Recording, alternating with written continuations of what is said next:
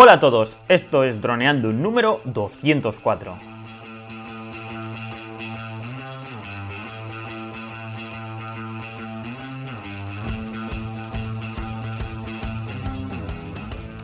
En el programa de hoy seguimos hablando sobre vuestras preguntas y dudas, pero antes de nada, droneando.info. Cursos online para pilotos de drones. Aprende fotografía aérea, vídeo aéreo, edición y pilotaje avanzado a través de videotutoriales guiados paso a paso. Hola Calle, ¿qué tal? ¿Cómo estás? Hola a todos, una semana más aquí en nuestro super podcast, en todas las plataformas ya, Dani. Eh, a ver qué nos traes de, de preguntas. ¿Tenemos cosas interesantes hoy o, o qué tenemos hoy? Pues, pues sobre todo tenemos dos comentarios en el vídeo del Ronin RS2 RSC2, ese nuevo gimbal que ha sacado DJI. Y luego tenemos un comentario que nos han hecho en cómo hice esta foto aérea, en el cual hablaremos sobre skins y sobre cómo despegar desde la mano y amenizar también. Así que nada, empiezo con las preguntitas, ¿vale? Venga, dale. Bueno, el primero ha sido, como te comentaba, en el vídeo de Ronin RS2, RSC2, es buena compra. Y nos lo comenta Black Andron. Y nos comenta, yo me lo compré cuando salió. Se refiere al, al Ronin que tiene en calle, al eh, SC1. Y al final acabé vendiéndolo. Muchos trastos para la mochila.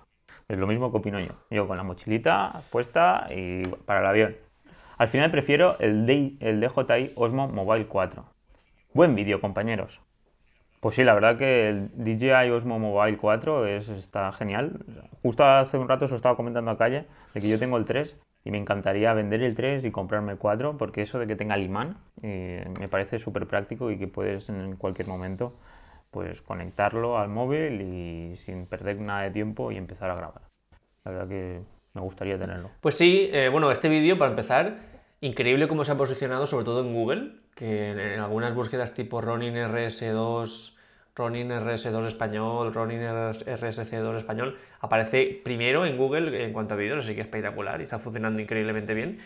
Y bueno, un poco lo que nos comenta aquí Blackan es lo que nosotros ya avisábamos que sí, son los mejores estabilizadores prácticamente que, existen en cuanto a calidad de, estabilización, de movimientos, de compaginar con el smartphone, muchas cosas. Pero tienen el problema que tienen todos los gimbals, que son incómodos y, y pesan bastante, y llevarlo en la mochila para luego no utilizarlo es un problema, mmm, cuesta bastante de, de, equilibrar, tiene una serie de mm, problemas que, que conlleva siempre y que por muy bueno que sea, muchas veces te va a pasar que no lo, podrás, no lo podrás utilizar, que es lo que me ha pasado a mí. Bueno, lo que comentamos directamente en el vídeo, que en, en, algunos trabajos míos desde el principio, pues tenía que dejar el gimbal y ponerme a grabar porque estaba perdiendo imágenes. Y, y la verdad es que esto es un poco, lo que nos comenta Blackan, es un poco la, la, dinámica que está llevando sobre todo el mundo de los drones. Eh, me refiero sobre todo a DJI, siempre lo comento. Yo pensaba en un principio que iríamos a drones más grandes, cámaras más grandes, sensores más grandes, todo más grande, más calidad y hemos ido en dirección contraria. Uh -huh. uh, más pequeño, más plegable. En cuanto a calidad de imagen, o, o, perder muy poco o mantenerse sin tener más, mayor calidad de imagen, pero siempre más plegable, más pequeño, más portátil. Más que si lo puedes poner en la mochila y si luego no grabas, pues no pasa nada, porque ocupa muy poco y pesa muy poco, ¿no? Así que es un poco pues lo que sí, lo que nos comenta aquí Blacan es lo que comentamos un Sí, poco la verdad es que este vídeo, pues, y cuando hicimos la preview, pues fue eso, comparar más tu, tu, tu gimbal con las novedades que sacaban y claro, pues al final este tipo de pues que es bastante grande y que si eres uno solo, ¿no? Pues tienes que prepararte muy bien para poder utilizarlo, pues lo que dice Blackan pues está interesante, pues en este caso pues venderlo y comprarse algo que sea mucho más más práctico y más rápido de llevar. Pues sí, pues sí. Pues sigamos con el siguiente comentario de Bolton Brew, que nos lo hace en el vídeo de cómo hice esta foto aérea. Y nos comenta, el tema de despegar y aterrizar en una zona de orografía complicada se soluciona despegando o aterrizando desde la palma de la mano. Es una maniobra que todos los pilotos de drones deberían saber y es muy útil en casos de terrenos irregulares, húmedos y polvorientos. Para el tema de las gaviotas hay skins con ojos o colores fluorescentes que mantienen alejadas a las aves. Hostia, pues eso está genial. Porque, bueno, como muchas veces decimos, nosotros vivimos cerca del mar, en Altea, y por ejemplo con, con el Mini, con el Mavic Mini, casi siempre se, nos acercan infinidad de, gaviotas y, y, sí, la verdad, no, no, sé si Calles conoce alguna página web donde comprarlos o si Bolton nos podría comentar alguna web, porque la verdad que sería muy interesante ponérselo al, al Mavic Mini. Porque yo soy el que tengo, el que tengo bastante miedo que hay veces que, ¡ah! que tengo que bajarlo para que no nos ataquen. Y bueno, y respecto a lo de aterrizar y despegar en la mano, yo justamente con el Mavic Mini sí que lo hago, pero porque pesa muy poco. Pero ya cuando veo a calle con, con el Mavic Zoom, ya ahí ya lo vería más complicado. No sé qué calle si lo suele hacer mucho. Bueno, antes comentar lo que me has dicho de la, de la web. Yo conozco Mavic Skins, que es la web donde yo compro las matrículas para mis drones, porque se llama Mavic Skins, pero hace más cosas como matrículas a muy, muy buen precio y muy fáciles de, poner y de todo, así que ya he comprado ya, eh, todas las que tengo las he comprado aquí, así que muy bien. Y ellos allí tienen sus skins de, de Mavic, que bueno, algunos son así tipo mm, curiosidad, como hace como que, tú, que es forma de taxi, forma de policía, forma, bueno, así, cosas curiosas, pero sí que tienen, como las que comenta aquí eh, el compañero, para, para eso, pues para ahuyentar aves, ¿no? Falta ver cómo, cómo funciona. De hecho, yo le pregunté un poco si, había, si las había probado y tal, pero no, ahí ya no me contestó más. Y, bueno, pues sí que me gustaría probar, a ver cómo funcionan y cómo, y cómo si efectivamente pues ahuyentan las aves, ¿no? Porque eso sería una gran ventaja.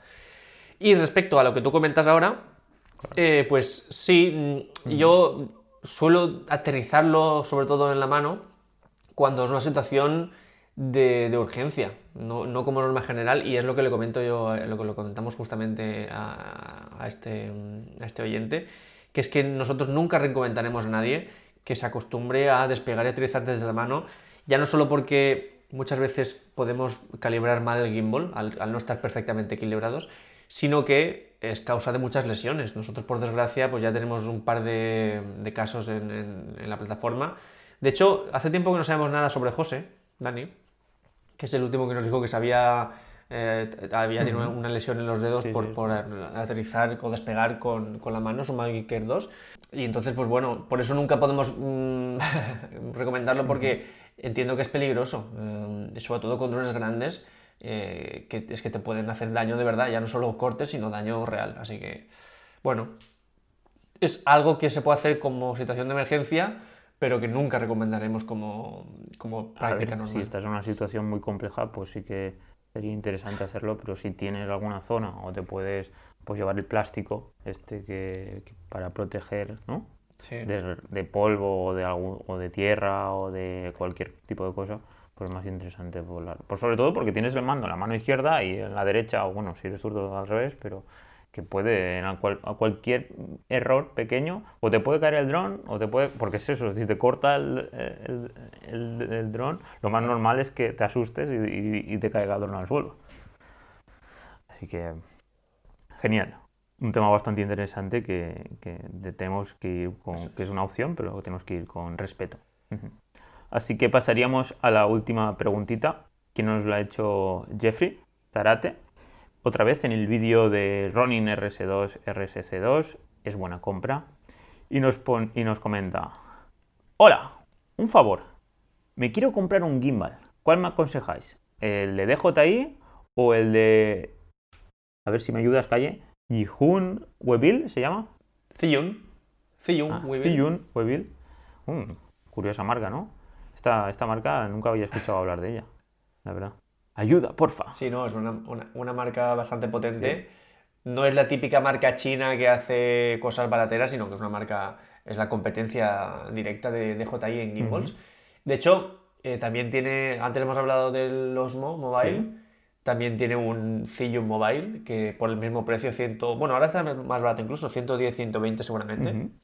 Y también pues estabiliza y tal. Y, y, bueno, aquí la pregunta que nos hace Jeffrey pues entre el, son dos gimbals muy muy buenos. O sea, con cualquiera, con cualquiera de los dos va a tener, vamos, más que garantizada una estabilización buenísima para cámaras medianas y pequeñas, sobre todo mirrorless. Y diferencias hay muy pocas realmente. Sí que es cierto que el, que el Ronin, el de DJI, tiene las mejores prestaciones del sector, es el número uno sobre todo en algunos algún tipo de, de modo, como el modo Sport, que es espectacular como responde, o toda la parte de mm, cooperación con smartphones, cómo utilizar el smartphone para mejorar ciertos aspectos. Todo eso, el DJI es el número uno prácticamente mundial. Y luego del, del Zhiyun, eh, siempre se destaca que tiene muchos accesorios, o sea, puedes ponerle muchos eh, eh, agarres por arriba, por abajo, algo que en DJI ya, se está poniendo las pilas también. Y sobre todo, normalmente Zhiyun siempre destaca porque sostiene cámaras más pesadas. siendo gimbals diferentes, Zhiyun suele admitir un poquito más de peso en la carga de pago. Pero vamos, ya te digo, yo de todos mis trabajos que he hecho con, con estabilizador, los dos los podría haber hecho tanto con la marca Zion como con la marca DJI y nadie notaría diferencia porque son dos, estamos hablando de Mercedes y, BMW prácticamente, ¿vale? Son eh, rivales muy potentes. No es que sea DJI la marca buena y Zhiyun la marca china regulera, no, son, son productos de muy buena calidad. De hecho, muchísimas comparativas del DJI siempre se hacen con el Zhiyun, que tenía el Zhiyun Crane 2 antes y ahora están sacando estos. Y, bueno, lo que sí que es cierto es que a lo mejor el precio del Zillion es un poquito más barato. En eso a lo mejor sí que le ayuda a Jeffrey a, decidir. Pero vamos, yo con, con, todo lo que he visto y con...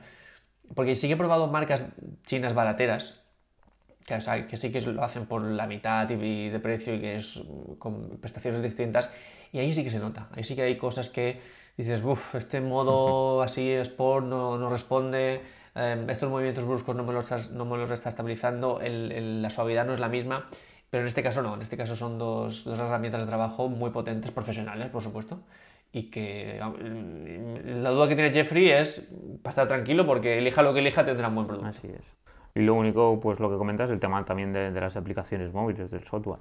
Entiendo yo que las dos, como bien has dicho, pues serán potentes y tendrán pues todos los modos pues de seguir y de rotación o como bien el vídeo de Sport. Entonces, si compras una marca que no tiene este equipo de, desarrolladores para hacer ese tipo de aplicaciones, pues aunque tengan el hardware, si no tienen el software, será complejo de que vaya todo finito, finito. Pues sí, pues sí. Pues hasta aquí las preguntas de esta semanita. ¿Cómo, ¿Qué te ha parecido, Calle? ¿Buenas preguntas? Muy bien, la verdad es que cada vez estamos teniendo más preguntas. Eh, como sabéis, los que sois suscriptores de Droneando, em, eh, que ahora ya funcionamos por niveles, ya lo sabéis, tenéis acceso directo a nuestras preguntas porque ya estamos seleccionando mm, las que más mm, gracia nos hacen y estamos desechando todas las demás porque no podemos. Y, pero los que sois suscriptores, sabéis que tenéis esa, esa, vía directa a las preguntas del podcast, que ahí pongáis ya que pongáis, las responderemos en el podcast. Pues si alguien está interesado, que es un, un atajo bastante importante. Y los demás, bueno, intentaremos como, mínimo, o leerlo lo leemos todo, eso segurísimo. Intentaremos responder lo que podamos, sobre todo en YouTube, cuando, pues cuando encontremos un poco la, dinámica, intentaremos responder, a que tardemos un poquito, responderlo todo. Y los demás, bueno, pues eh, si en el podcast intentamos tocar preguntas que no solo respondan a la persona, sino a todos los que nos escuchan y que, también eso surja eh, para nuevas preguntas y nuevos debates y que nos haga aprender un poquito todos, ¿no? Así que nada, ni siquiera me despido. Genial, ¿no? Sí. Pues chicos y chicas, hasta aquí el programa de esta semana. Muchísimas gracias por todo vuestro apoyo, que es fundamental para nosotros. Vuestras valoraciones de 5 estrellas en iTunes, que son importantísimas. Vuestros me gustas y comentarios en iVoox, YouTube y Spotify, que nos encantan, la verdad. Y los que estáis suscritos a los cursos y por estar ahí, pues eh, espectacular por vuestro apoyo, ¿no? Así que nada, chicos, muchas gracias porque sin vosotros solo estaríamos aquí, Dani y yo, hablando de nuestras cosas, nuestros sueños, pues, dos personas y gracias a vosotros esto era algo mucho más grande. Así que nada, chicos, nos escuchamos el miércoles que viene, como siempre, a las 6.36. Que Dan se levanta ahí con su café a publicar. Ahí está. Y hasta entonces, chicos, muy buena semana. Un saludo. Chao, chao.